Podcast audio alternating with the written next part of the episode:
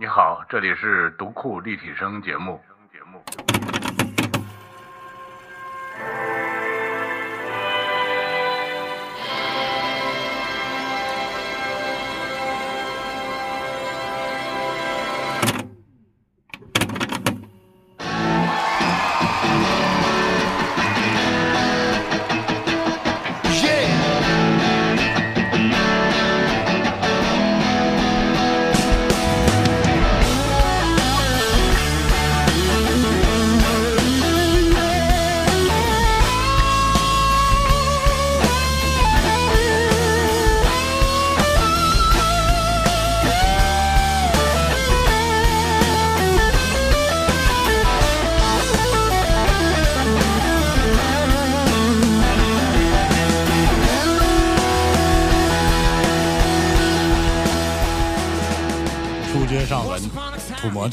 别了他在北京的土喇叭，像一个土人一样来到了灯红酒绿的美国。但是其实他来到美国是完全是乡下，完全是荒漠，去了一吧？土沙漠，土沙漠啊，全是这样的。那个那地方是，你不能算沙漠，叫戈壁，嗯，嗯它是有很多仙人掌的，就是像人一样仙人掌，有一个非常奇特的生态，所以那地方吸引了很多喜欢生态的玩家或者就是研究者。我其实本来也不是干这个的，但是因为那个环境和我的戏，就认识了一堆这样的人。其实一个理科生从中国到美国，可能他这种对接并没有那么难，对吧？因为你们有一个可能共通的一个语言，就是这个科学语言。但是你是从什么时候开始明确说我要研究美国音乐呢？嗯，确实，我开始没有那么难，比如说我英文好什么的这个，但是我一开始那两年还是在读书的，在读书过程中，因为喜欢这个迪伦嘛，开始听他的音乐，再加上在国内那段经历的影响，我老觉得应该做点什么。另外，我的研究呢有很多也是阴差阳错，比如说我们那个学校是一个综合性大学，开一个这门课，于是我就顺理成章的选美国美国摇滚乐的课。哦，但是摇滚乐跟民谣，你说迪伦是民谣还是摇滚乐，这个对吧？没法说。然后我就去选了这门课，反正也是这个本来要选这个选修课，每礼拜上两节这样的。我还记得很清楚，老师是个大胡子，大的阶梯教室，上百人，我就到后面听呗。他就每次一边讲他那个摇滚史，一边换人给我们放歌，在学校里接受的教育。不是 Jack Black，不是不是不是不是没有那么狠，但是就是一个大胡子，也很那个什么的人。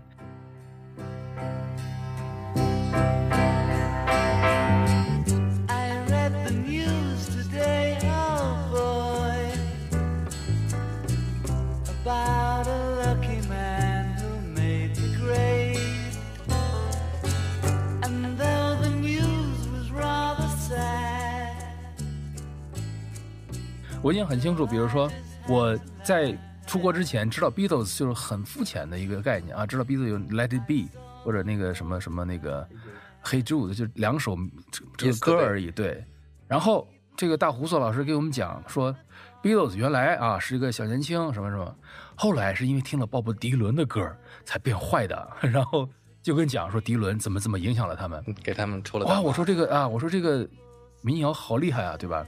哎，然后你的意思就是说，其实有一个人让你突然有了这种高屋建瓴的视角，或者对这种当然是对引你入门。这个是我相信任何一个进入新领域的人，这是个最快事半功倍的办法，就是找一个这领域的大牛带你。那我当时是个 nobody，对吧？我是个小人物，那怎么办呢？第一，我是自己买书；第二呢，正好有个课，就上了一个课。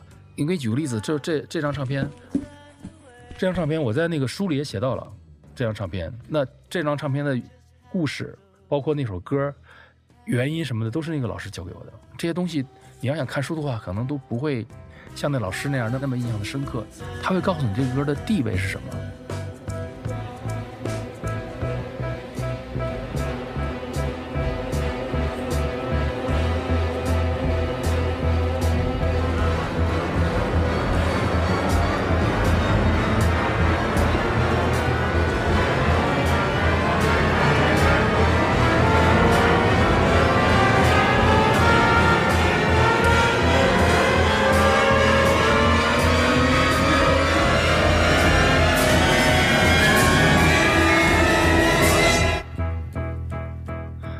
是普通的乐迷，你听完这张唱片和听完这首歌，我记得像第一节有代说的那个，可能浪费了，你根本不知道它的前因后果，可能就觉得啊两首歌好听就完了。但是如果有这个老师带你的话，他可以用非常简洁、非常呃醒目的方式告诉你这个历史中这个歌处于什么地位，然后你通过这首歌，你应该必须掌握的前面那些东西是什么，然后它影响了后面是什么。他几句话就代替了你很多读书。但是我相信，在美国大学里，这种课肯定开了很多，开的很多，对讲这种课的老师也很多。对，那为什么你就格外被触动那？因为北京那段经历嘛，所以我对这事儿就感兴趣了，然后就开始钻这个迪伦。因为我是一个怎么说呢，是一个外来人物。比如我喜欢的音乐都是六十年代，我还没出生呢，所以就是你根本不能指望当代的什么呃广播电台或者什么能介绍它，就只能去自己去找。那这门课，比如说是我找的一个途径，另外一个途径我就去看书。你看我在当时在书店里买的第一个关于民歌的是这个书，就是一个小册子。这是美国的音乐天堂吗？哎，不能算吧，它是配着一个 CD 的这个小册子，很薄，就这么一点点东西厚。我在书店里找到的美国民歌的这种综述性的书，就这么一本，就这么小册子，然后我就把它买下来，把里面的这个 CD 里面列的十四首歌听完了，就大概知道啊，美国民歌是个脉络是什么。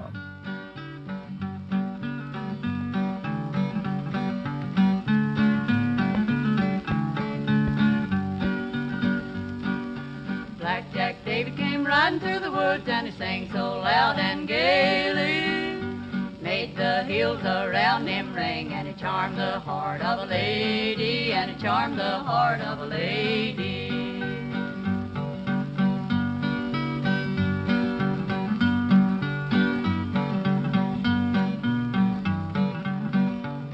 它这个里面放的第一首歌是一九二七年录的，一九二七年。哦，那个呃，卡特家族，对哦这个乐队我完全不知道，而且我又不知道美国乡村音乐是怎么回事儿，怎么来的，当年是什么情况，一无所知。但是这张 CD 里面第一首歌就是他们，然后就会让我哎，原来他们这么好听，这属于一些意外之喜，因为我当时只是想，哎呀，我要把迪伦什么介绍大家，我把 Paul Simon 和那个 Garfunkel 介绍大家，但是像人家总结的这个书和 CD，让我就是事半功倍的知道了好多更比迪伦还要更早不仅仅是迪伦，，对更原始的。换句话说，我知道了谁影响了迪伦，然后我通过那个老师知道了啊，谁影响了 Beatles 是迪伦，但是谁影响了迪伦呢？他们前面可能是西格、加索里，那谁影响了加索里、西格呢？是他们，是实际上是这张，你看，这也是我带了一张那个密文唱片，这就是卡特家族乐队的一个呃，后但是这是后后来的，早期唱片我是不会有的，那个唱片很值钱了。当年唱片都是呃虫胶做的，那这个是都是后来用那个塑料做的了，所以是是这样的一个一个过程。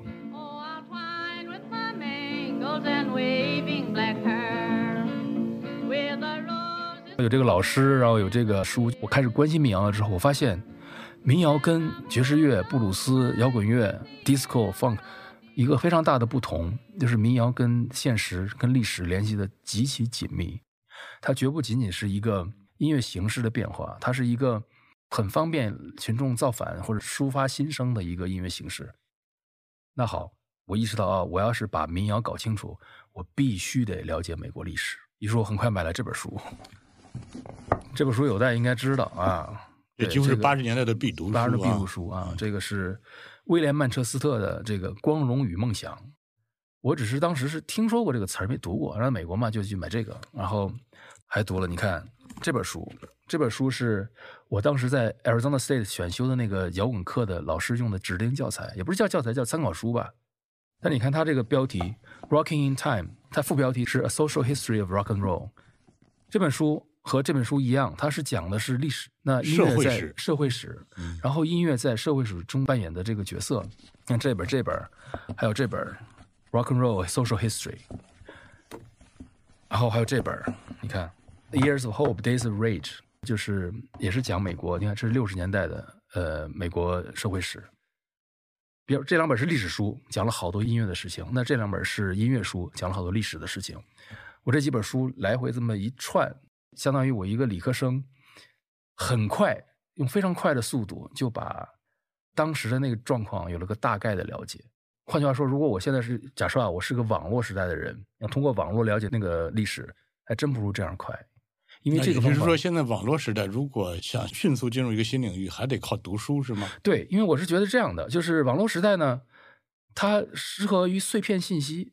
就比如说，你想知道 Carter Family 这个吉他手是谁，哎，网络很快就能找到，这个特别特别方便。但是，这个乐队当年是怎么被星探发现的？怎么录的音？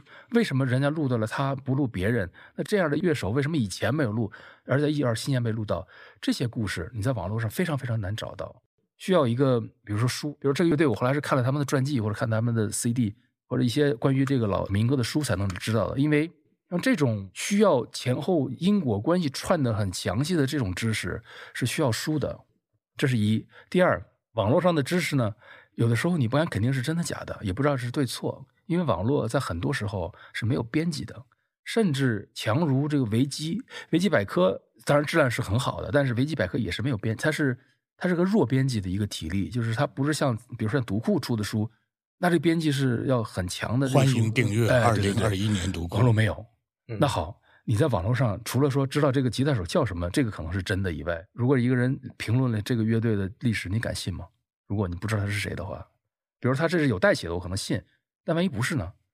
那你书不一样，你研究音乐，你不自觉的马上就拓展到了研究整个社会历史。对，这个是你自己养成的这种治学的习惯呢，还是那个老师教你的呢？嗯，这算运气，就是说，嗯，就像我刚才讲的，我因为先喜欢民歌嘛，然后呢，才发现民歌与社会呃历史有很大的关系。比如说要理解迪伦，那你如果不知道六十年代是怎么回事，你这你对吧？没有意义了就。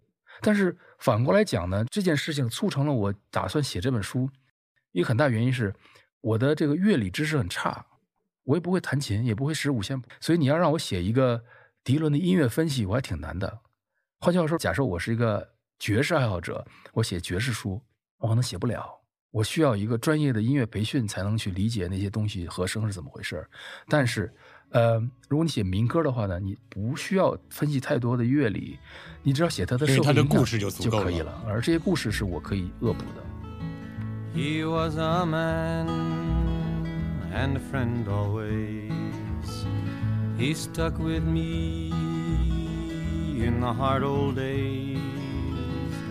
He never cared if I had no door, We rambled round in the rain and snow. And here's to you, my rambling boy. 所以这也是我的幸运所在，就是我喜欢民歌，那恰恰这个事情适合一个我这样一个理科生，一个外来的闯入者去把这个书写出来。那如果是个爵士乐，或者是个布鲁斯，或者是 disco 历史，我就写不好了。反过来说，正因为它有那么多的故事，有那么多音乐之外的故事，可能也会吸引很多乐迷之外的读者。对呀、所以就是这本书卖的还可以啊，就是这些事儿都是连在一块儿的。就是如果没有前面，可能就没有后面。它是一个有一定运气成分，但是也有一定显然是我自己的选择。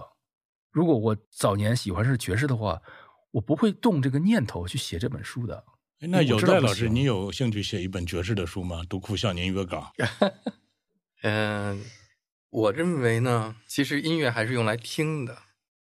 嗯，我也想过写这个。其实关于爵士乐，如果你写写关于历史的话，这种书很多，嗯，嗯，也没有必要。是不是那个拍越南战争那哥们儿，他就拍过一个爵哎士的对对那个对 jazz 那个纪录片拍的很好，嗯，所以还是要听。而且呢，如果你喜欢这个音乐，其实并不一定需要你去从它的历史入手，比方说按照历史的顺序什么年代去听，嗯你就随机听。听的时候，你自然会，如果你喜欢这个人，就像你说的，你就会去找这个人的前因后果，嗯嗯嗯谁影响了他。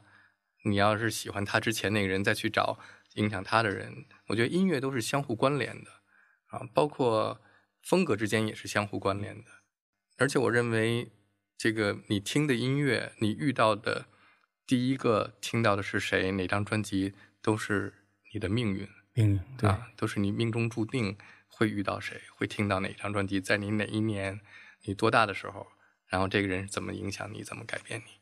所以你还不如是这样去，不要去刻意的说我要看一本书，然后按照这个书里边找。哎，别别别，您这么一说，我们的书没人买了。你 但是但我觉得更多的这本书，如果你看这本书，一定是对音乐有一点了解的人。嗯，如果你完全不了解的话，或者是你呃对这个社会学啊什么有点，我觉得土摩托他研究的不仅仅是音乐啊，它里面写了很多关于那个时代的背景的东西，特别有意思。这就是我刚才讲的，就是这只有写民歌才会写到这个，可能写摇滚乐都不见得会触及到这么深的东西，嗯就是因为民歌它本身在那个美国当时五六十年代的时候，它是作为一个民间发声的载体存在的。folk music，这个 folk 的意思就是老百姓的意思是，就是老百姓的音乐。嗯那像我再给大家展示一张唱片，这张唱片，嗯，这张唱片是怎么回事呢？美国实际上共产党这是一个抗议歌曲，嗯就是相当于，呃，美国的工人罢工的时候，他不是需要一个唱个歌来组织起来吗？我们工人对对，就这样的。嗯然后呢，这个 这个人呢，就叫 Joe Hill，他原来是一个写抗议歌曲的，这都是在我的民歌范围里的。嗯那你要想，比如说想了解这个人，你不知道美国当年劳资矛盾，你不知道那时候罢工是怎么回事，你不知道，呃，曾经美国的工人受多少资本家气，就这些事儿，如果你不知道的话，嗯你这个音乐你就没法听了，对吧？它不是个爵士乐。Salvation Army they play, and they sing and they clap and they pray till they get all your coin on that drum. Then they tell you that you're on the bum. You will eat by and by. 涂老师，你有没有发现，其实你不自觉地进入到一个非常丰富的领域，它丰富到浩如烟海。哎，就没错呀！你看这些书，还有这两本儿 Rockaway 这本其实其实挺好的，它是滚石杂志出的。还有这本是讲美国呃一个比较学术的美国民歌史。那这些书，我每看完一本，当时就印象很深，就哎呀，原来我又知道一个事儿，再看另外一本又知道了一个事儿，就是你经常会处在不断的在学习新东西的过程中，但这个都是必不可少的。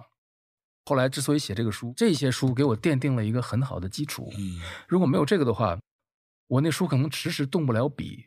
那时候还没有网络，呃有，但是很差。哦但是你就不自觉的有这种相关链接的这种感觉了。对，那这个链接就它比较强。比如说，你要是知道迪伦，你看任何一个像这种摇滚 rock and social history，他讲到迪伦的时候，肯定会提两句当年迪伦是因为写《答案在风中飘》反战什么什么的，那你很快就知道哦越战是怎么回事啊？当年人怎么反战的呀？反战为什么要唱歌啊？唱的什么歌啊？最后唱完歌有没有笑啊？有笑之后，最后人家越战怎么停的？我们理科生又提到这儿，很强的逻辑链，对不对？所以就是那听起来这个逻辑链极有可能现在算法直接就推送给你就得了。也就是说，如果现在一个人进入新领域，可能比你当年要省事儿一些吗？嗯，我不敢说，因为我已经很久没写音乐了，我不知道他如果现在一个人再去写美国民歌史，会比我容易还是简单，我不知道了。他直接给他推给一本《来自民间的叛逆》，对说你别写了。土摩托老师已经写过了。但是我哎是是真的，我但是我负责任的告诉大家，嗯，我现在的职业是记者，嗯，记者的要求就是写完一个 topic 之后，可能要换一个新的，所以我其实经常在换我的内容。再加上我又是一个写科学和写环保比较多的，所以我那个每个领域都非常新。就像我现在做的这个事情，就是换领域以及很快的进入一个领域的这个事儿，在我身上一年要发生好几次。那你这种不停的切换频道，这种方法论，可能不仅仅是用来当然，做音乐。所以我就要讲嘛，就是当年干这个事儿的时候，积累那些方法，在我作为现在做记者换这个领域的时候，一样有用。比如说，回到你刚才那个问题，我就觉得网络很适合找小零碎儿，但是如果你想迅速的，我时时刻刻在强调这一点，就是迅速和高效，因为现在人都很忙。你要说要花很长时间去进入这个，很多人也不愿意等。那么好，如何迅速进入领域呢？恰恰还不是互联网。别看互联网会让你很快的找到它的小消息、小零碎儿，但是如果你想事半功倍的迅速进入一个领域，而且在这个领域里建立一个逻辑链，还得去图书馆，还得去找书，哦找那个专家写的类似的书，因为这个书啊，跟网络文章和网络消息不一样的是，这个书后面是有编辑的。嗯编辑是干嘛的？编辑是把这里面不好的、不可靠的、没用的、写的这个有点差，然后什么东西给你纠正了，出来一本信息很扎实，逻辑链很完善，然后也没有太多错误。另外，我相信啊，编辑找的这个作家都还是很不错的。尤其像比如说这一本，这个是《滚石》杂志出的。那《滚石》杂志，你们的喜欢音乐都知道，它是这个领域的顶尖杂志。那么好，这个领域的杂志的编辑去找人写这么一本摇滚史的书，它的权威性是非常强的。这本书，你看里面的大量的东西，我在画着画着线的。这本书就是它的信息量非常丰富，而且前后这个关联也很好。看这种书，别看厚。看一本书顶你看好多这种网络或者是什么的小消息、小零碎儿。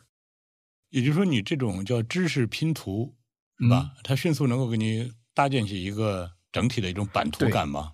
就是迅速进入一个新领域，最好的办法是看这个领域里最牛的人写的通史书。哦，这就是我的最大的建议。化的这种对书，反正我是在写民歌史的时候，这是我做的第一件事情，就是先找了这个，对吧？嗯，找了这个，呃，这个就民歌的小册子，然后就开始看摇滚史，然后美国六十年代史，呃，五十年代，就是反正就那个年代我知道很重要，然后再加上你很快就会买一些唱片，但是唱片也是，当然唱片这个我必须承认啊，就是 你要想听音乐了，现在互联网方便多了，那这个是毫无疑问的，互联网既方便又好多歌你这首都找不着，你互联网上有，另外好多是免费的，所以就是这个方面，呃，网络强，但是你别忘了，像这张唱片，估计网络上你找不着。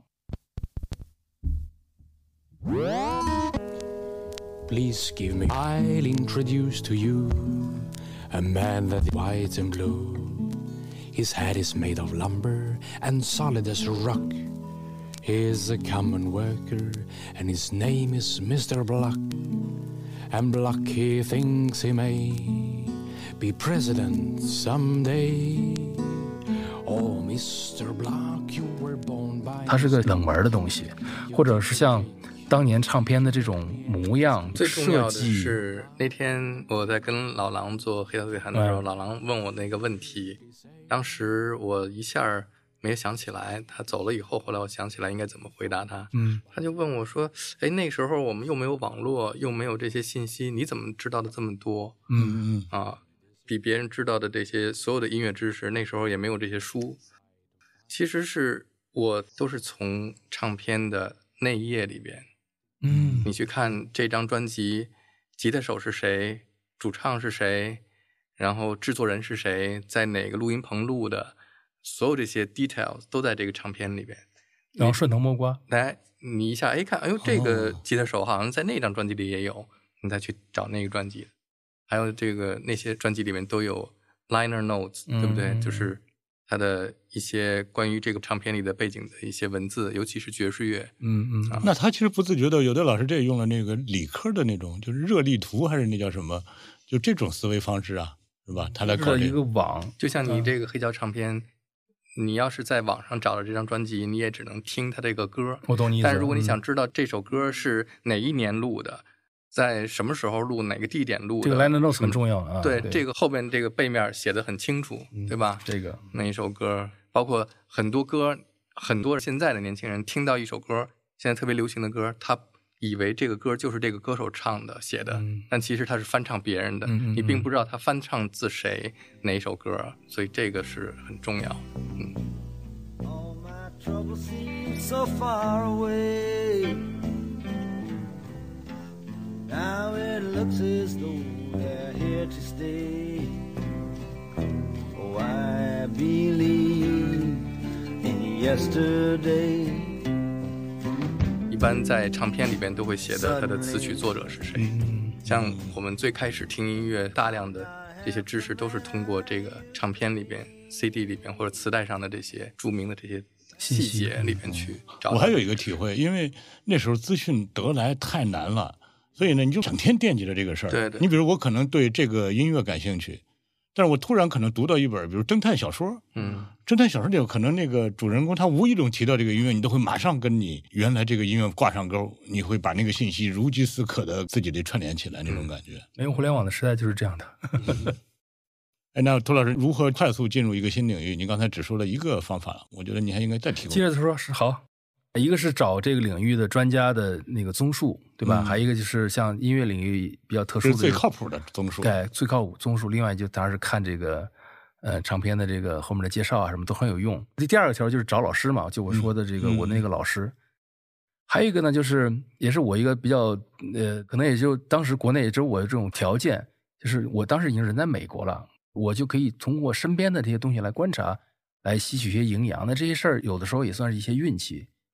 当时在那个学校是一个亚利桑那州立大学，是在一个沙漠里的。我同系那些学生有很多的，怎么说呢？嬉皮士的也嬉皮学生，他们平时人模狗样的在教室里听课做实验，回了家之后就开始抽大麻，开始听 Grateful Dead，就是好多这样的人。是因为热带，所以他们都热情奔放吗？呃，不不全是是因为一种生活方一种生活方式，因为哦就是好像喜欢这样的人呢，才会喜欢环保。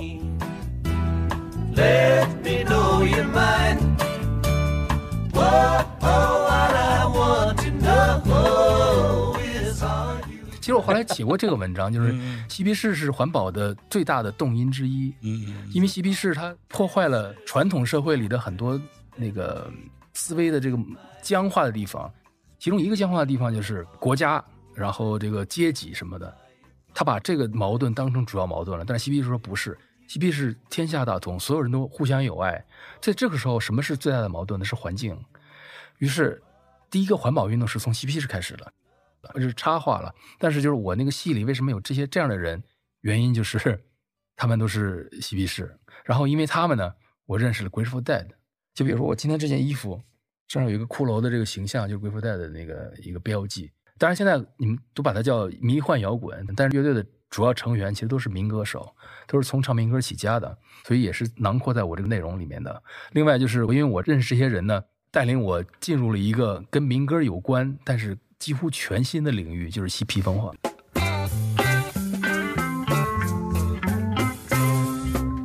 driving that train.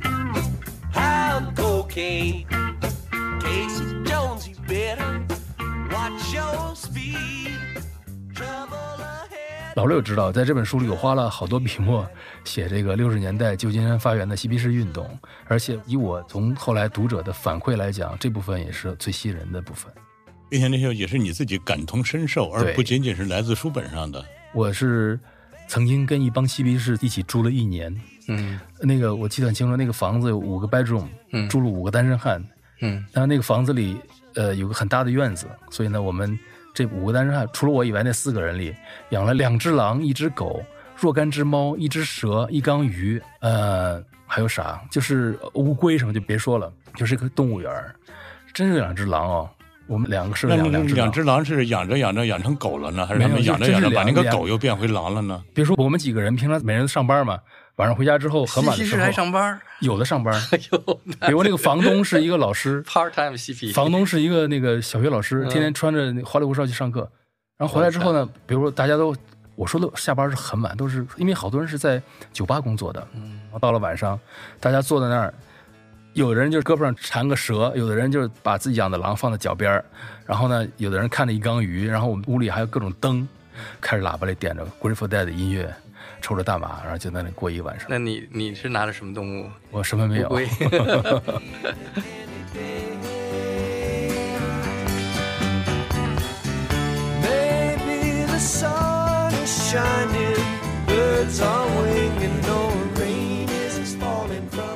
他们是理科生还是文科生的背景呢？都是文科生，呃，好几个学那个有带一个专业的嗯啊，电影啊，嗯文学、戏剧。那有？妞吗？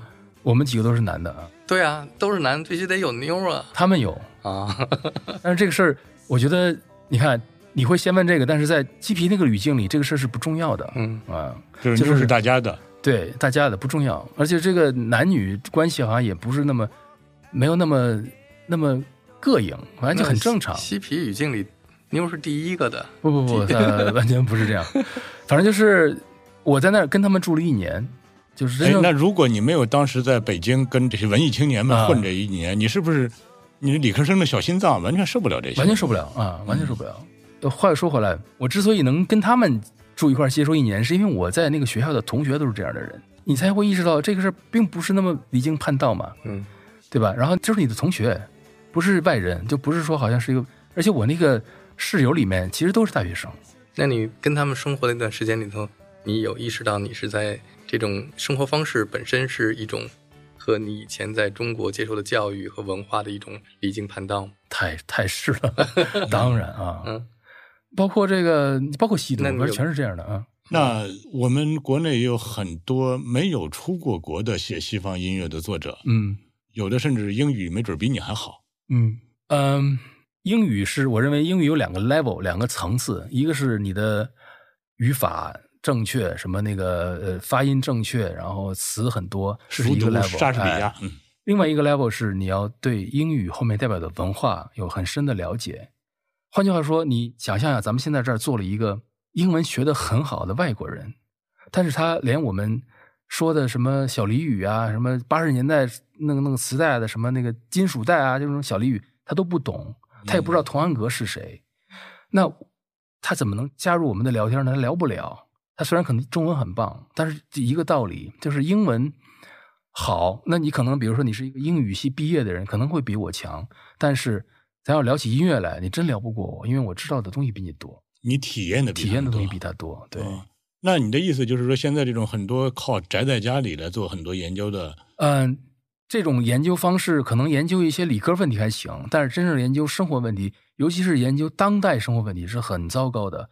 你可以研究历史没问题，因为历史我们谁都不知道是什么样的，那还可以。那你的英文就去，你凭死功夫去去钻呗，我相信还是可以的。但是如果研究是个当代东西，就像就像记者一样，记者你不可能是靠资料去写，那写不出好东西，你要去采访，一个道理，必须得有这个实际的经验，这个太重要了。那有的对你来说，你不存在如何快速进入一个新领域，对吧？你应该是进入音乐这个领域很慢很长我。对我认为，嗯、任何一个领域都是需要你慢慢的积累的，尤其是音乐，嗯，是慢慢一点点积累。嗯，前一段时间有人找我说，带你来做一个什么付费的知识节目，呃，给我出一个题目，就是如何快速听懂爵士乐。我这没法快速听懂，嗯我这个没有窍门，也没有捷径，就是你首先你得热爱，你得喜欢，然后你打开你自己，你不能说你很固定，说我只能接受这个，接受不了别的。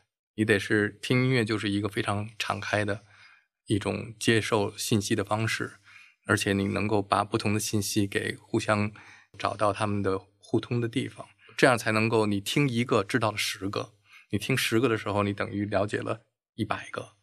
我说的快速，哎呀，绝不是说好像一个月速成，它这些东西都是是我得读一年你，这绝对啊是嗯一点点，但是呃，快速很重要，你知道吗？嗯，快速的意思就是说，你比方去唱片店，我要买十张唱片，嗯嗯，这十张唱片绝对都是。就像他说的哈，他买了十张回来，他室友这个不这不行，就这能听，就 对对对大部分人买了，就是说你花了钱或者你花了时间，最后你如果你的室友你安迪没有告诉你那几张嗯都是垃圾的话，你还得花时间去听它。对，你才能够知道哦，这个是不好的。这个过程需要有人指导你，就是说，呃，你去甄别哪个是好的，哪个是坏的。这个过程是，如果能跳过去的话，你就能快速。嗯嗯嗯，嗯嗯嗯但这个过程其实是有很多是呃需要你在最一开始的时候有一个很好的认识这些呃知识的领路人领路人或者领路书，对你认识一个什么人很重要。这个人他的品味跟你差不多，只不过他知道的比你多，嗯或者他在这方面知道。比方说，我认识一个人，他听爵士多，另外一个人听那个朋克多。但这两个人呢，我都从他们那儿得到他们那儿最好的，就是他已经经过筛选的信息，到我这儿来的时候，我已经得到的是最好的。He's got the whole world in his hand. He got the great big world in his hand. He got the whole world in his hand. He got the whole world in his hand. He got the wind. 就比你看，我跟有代都在北京长大的小孩儿，嗯，我认识人跟他认识人特别，就几乎完全不相同完全不相同。嗯然后我们俩就变成了不同的人，嗯对吧？嗯，哎，那原来都是通过不同的领路人来和领路书，呃带带你进入这个领域，书很重要现在基本上都变成了在线的这种算法。嗯，这个会有什么不一样吗？在线算法就是你以为你是特别的，你以为你是知道的是比别人多，但其实是同时被很多人，呃，被一个算法给算出来的。所以这种以前每一个人知道的知识也好，或者是你通过自己的途径获取的这些知识，嗯都是独一无二的。嗯然后再嗯通过你自己的理解，你像你写一本书，你能够去影响其他人。为什么那么多人要读你写的书呢？其实这些知识也都是你从东西，然后拼凑，嗯再通过你自己的理解，你自己的一些提升和认知，变成你自己的书。但里边的东西一定都是已经存在过的，对吧？无论是别的书或者别的唱片、别的故事，但你把它集中起来，然后这一本图摩托写的书成为了这一个领域当中的圣经。嗯所以你可能需要读这本书的时候，你能够从他的那些理解里边获取了那些他所获得的知识，就是第一手的。到你这儿来说，你能够从里边能够得到的这些东西都是最正确的吧，或者是最嗯、有价值的那些东西啊。但是互联网的话，它就是让你每一个人平均得到的那些知识，或者是呃，他按算法推给你的那些东西，都认为是现在所有人都关注的点。比方说，我们今天一进来，大家都在聊这个呃 Club Clubhouse，对不对？嗯其实不一定需要每个人都知道，但是对它因为互联网，所有人都知道了。嗯，哎，那互联网会给你推他认为最合适你的，但其实从另外一种逻辑上，你们两位都说的是，在这个领域里，你至少要经受那些最好的。嗯嗯嗯，也不见得是最好的。我补充一点儿，嗯就拿我来做例子吧。如果我是一个被互联网推送培养长大的人的话，我是不会认识张广天的。他跟嗯我大学时间和中学时间所受的教育是完全相反的一个人。嗯无论是他的文科背景，因为我是理科生，对吧？无论是他的文科背景，还是他的左倾，这都跟我差的非常非常远。但是我不得否认，它对我有很大影响。但这个影响是互联网根本不可能推送给我的。啊，哎，那有的你有没有在你的音乐生涯中遇到过这种意外呢？你指的是什么意外？就是就是你原来可能根本没想到，我居然会接受这种音乐，或居然会遇到这种人。太多了。我觉得认识音乐的过程就是你认识不同的人，哦，嗯，一个阶段认识的一个不同的人，或者是因为一个音乐认识的这个人，或者是因为这个人而认识了一个音乐。嗯这是与你的职业有关。你是以音乐为生好多年了，所以很可能与音乐沾边的你都要去接触。嗯嗯对，嗯但是就是所有咱俩不同嘛，我是一个门外进来的人，嗯对吧？那对我来讲，那真是按照我过去中学、大学培养的那种爱好和这个性格来讲，如果这时候计算机在给我推我未来要学的内容的话，那绝对我变成一个现在老六说的在美国研究呃癌症的中产阶级了，就这样，对吧？也挺好。那你最后还是归根儿决定要写美国音乐史了对，啊？那这个具体的动机是什么呢？这个具体动机，哎呀，说起来其实也没那么复杂，反正就是我喜欢这东西，然后开始研究这个东西的时候，发现，哎，这个东西很适合我写。没记错的话，应该是九五年吧？哦，不对，之前还有一个事儿，我必须说一下，就是我离开了这个学校的事情。就是我当时在学校的时候进的是一个 PhD program，就是叫硕博连读，现在讲，呃，因为花了太多时间在不务正业上，包括听听音乐会什么的，花了好多时间。然后我觉得，哎，我的将来的志向可能是要进入音乐这个领域干点什么。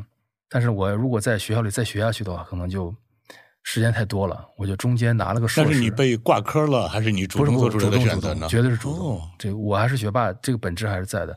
我主动选择，我在美国更是学霸是吧？对我说，哎，绝对学霸。我第一个女朋友就是靠我学霸混混上来的。呃，她喜欢我，因为我学习好啊。啊，结果她很快就失望了而很快失望了而去的。然后我跟老板说，我说这个我可能想干点别的。然后呢，嗯，我就拿了个 master，拿了个 master 之后就找了份工作就走了。因为如果我再继续那个学校的话，我是没有时间写这本书的。I'm not the one you want, babe. I'm not the one you need. You say you're looking for someone who's never weak but always strong.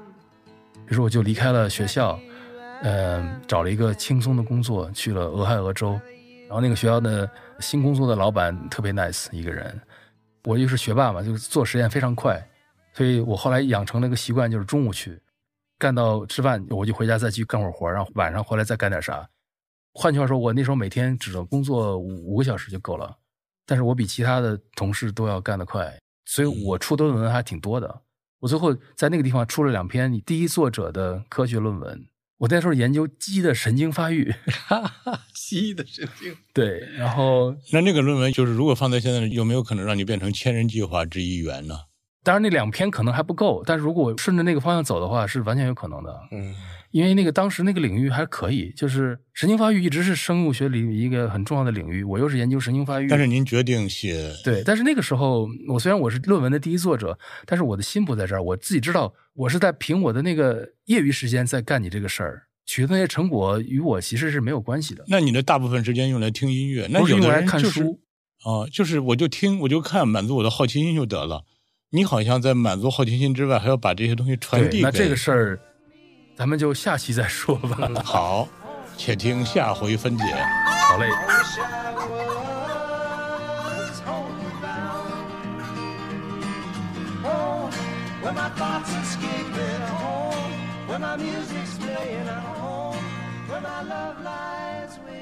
wish I